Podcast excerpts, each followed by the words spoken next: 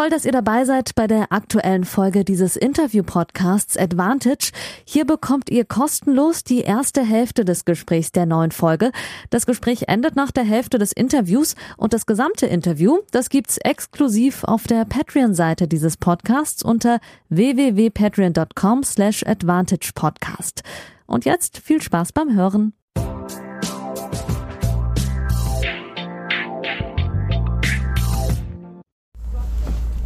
Hallo liebe Advantage-HörerInnen und liebe Patreons zu Folge 73, einer Sonderfolge zum WTA-Turnier in Stuttgart, dem Porsche Grand Prix, bei dem ich äh, vergangene Woche zu Besuch war.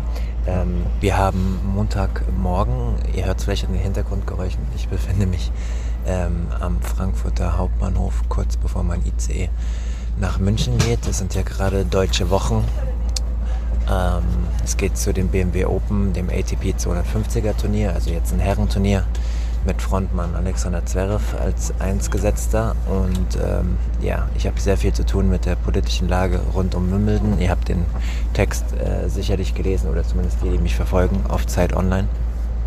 Sodass ich einfach nicht dazu gekommen bin, äh, schon die Folge aufzunehmen und äh, das jetzt so gut es geht hier im Zug noch mache. Ich habe mit Angelique Kerber, Iga Siontek, äh, Bianca Andrescu und Emma Raducano äh, sprechen können in Stuttgart im Rahmen der Pressekonferenz, also keine 1 zu 1, aber in relativ kleiner Besetzung mit anderen Journalisten eine Pressekonferenz gehabt und habe euch ein paar interessante Aussagen ähm, zusammengeschnitten. Äh, es war mein erstes Mal äh, beim Porsche Grand Prix aufgrund des Hauptsponsors ist es sicherlich so, dass äh, äh, ja, ein gutes Budget zur Verfügung steht in allen, auf allen Ebenen und ähm, ich selten so ein gut organisiertes Turnier erlebt habe, von Anfang bis Ende. Äh, auf dem Niveau zumindest. Mit den Slams äh, kann man sich ja auch nicht vergleichen. Habe mich sehr wohl gefühlt dort, habe sehr viel einsammeln können, äh, auch viele Hintergrundgespräche geführt. Und ja, Iga Swiatek hat äh, das Turnier tatsächlich gewonnen, der vierte Turniersieg in Folge. Sie ist jetzt ja tatsächlich auf einer äh, Winning Streak, äh, die sich gewaschen hat, um mal ein bisschen umgangssprachlich äh, hier mit euch zu reden. 36 Matches hat sie ja insgesamt gewonnen in 2021 und jetzt mit den vier Turniersiegen in Folge 30 WTA-Matches. Ähm, ziemlich krass. Ähm, Sie hatte vor diesem Jahr erst drei Titel gewonnen und jetzt vier in den letzten neun Wochen und ihre Bilanz gegen Topspielerin ist auch herausragend. 5 zu 1 dieses Jahr gegen Top-10-Spieler.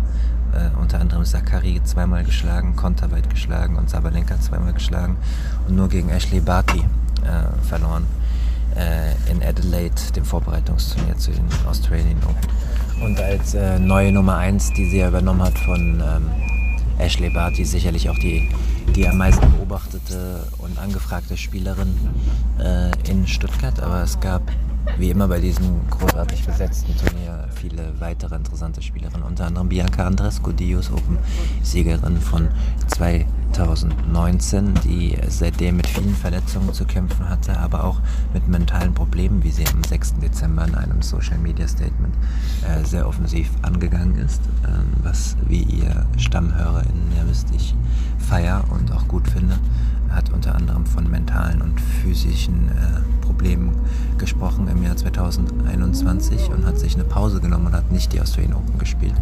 Und ähm, genau darum ging es auch in der Pressekonferenz. Und ich habe euch mal äh, einen Ausschnitt äh, zusammengeschnitten, wo auch eine Frage von mir kommt zu äh, den mentalen Schwierigkeiten und wie es ihr jetzt geht.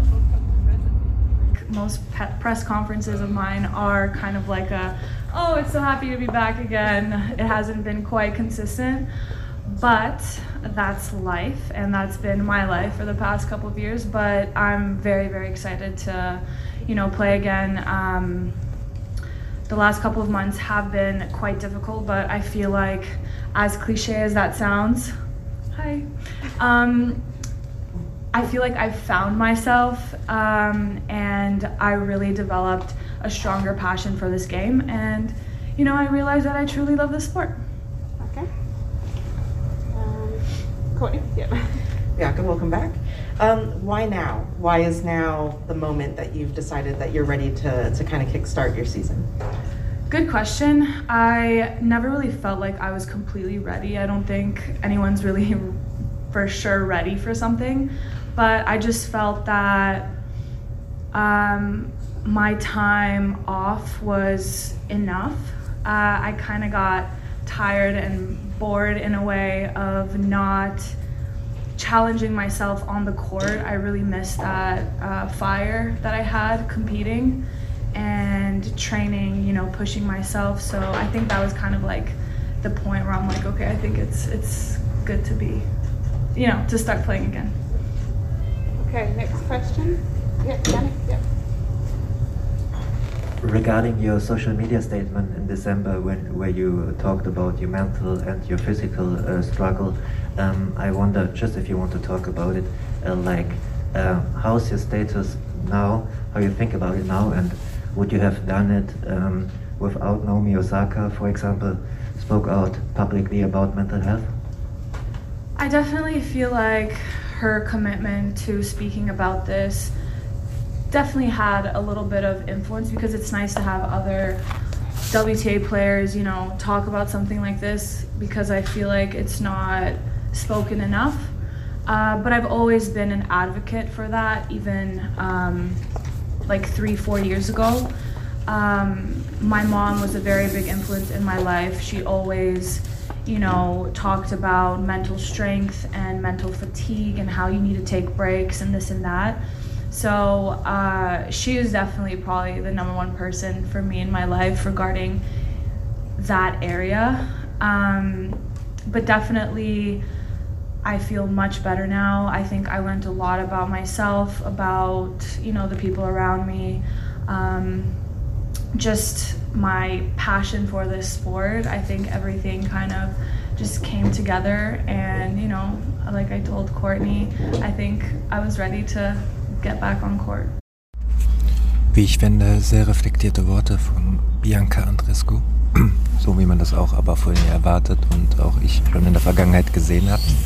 Ähm, und deswegen habe ich sie auch dazu befragt. Ich finde es wichtig, dass wir uns da weiter öffnen bei diesem Thema. Eine kleine Korrektur, äh, weil ich das jetzt gerade nicht mehr zusammenschneiden kann. Ähm, ich habe Iga Swiatek trotz ihrer tollen Leistung zu viele Siege zukommen lassen. Der 6 zu 2, 6 zu 2 Finalerfolg gegen Arina Sabalenka war nur in Anführungszeichen der 23. Sieg in Folge. Die Zahl, die ich eben genannt habe, war die allgemeine Sieganzahl in 2022, die ja schon beeindruckend genug ist. Und wir machen weiter mit der Pressekonferenz von Angelique Kerber, die ja beim Belgischen King Cup zwei bittere Niederlagen einstecken musste in Kasachstan, ähm, zweimal nach Satzführung eingebrochen ist und verloren hat. Ähm, ich habe eine positive Anstiegkerbe bei der Auftaktpressekonferenz in Stuttgart erlebt. Leider hat sie dann gegen Annette Konteweit wieder nach Satzführung 2-1 verloren. Ich lese euch mal ein Zitat vor ähm, nach dem äh, verlorenen Match. Ähm, da war ich nicht mehr da, aber Kollegen haben mir erzählt, dass sie da äh, ja schon ein bisschen verzweifelt war. Das war so ein wichtiges Turnier für mich, hier nochmal vor Heimpublikum zu spielen, dass es hier so eng war und ich es nicht geschafft habe, nochmal hier auf dem Platz zu stehen. Das beschäftigt mich. Ähm, ich habe, wie gesagt, in der Pressekonferenz vor dem Turnier mit ihr gespielt, äh, gesprochen und da ging es äh, auch um ja, Commitment äh, für den Billie Jean King Cup, wo sie sich äh, kommunikativ auch weit aus dem Fenster gelehnt hat. Klar, das war keine einfache Auslosung, muss ich sagen. Wenn man sich die anderen Partien angeschaut hat, dann hat man natürlich ähm, gehofft, vielleicht eine andere Auslosung auch zu haben. Ähm, wir haben aber alles gegeben und auch für mich. Also klar, es hat jetzt nicht so in meinen Turnierplan gepasst, aber ich habe immer gesagt, ich stehe ähm, steh für Deutschland da, egal wo man spielt, egal äh, wie und wann und äh, dazu stehe ich auch. Also es sind nicht nur Worte, sondern wie man sieht, ähm, habe ich die Reise auch angetreten, bin ich die Reise angetreten und ähm, ja, ist natürlich auch traurig, ein bisschen enttäuschend, dass wir es nicht geschafft haben. Ähm, ich habe alles gegeben, ich habe alles auf dem Platz gelassen ähm, und wir hatten ein bisschen Pech, zwei, drei äh, Bälle, auch besonders bei mir im zweiten Match, haben dann vielleicht, ähm, waren dann äh, der Schlüssel dafür, dass wir es dann nicht mehr geschafft haben, nochmal vielleicht ein Comeback zu starten.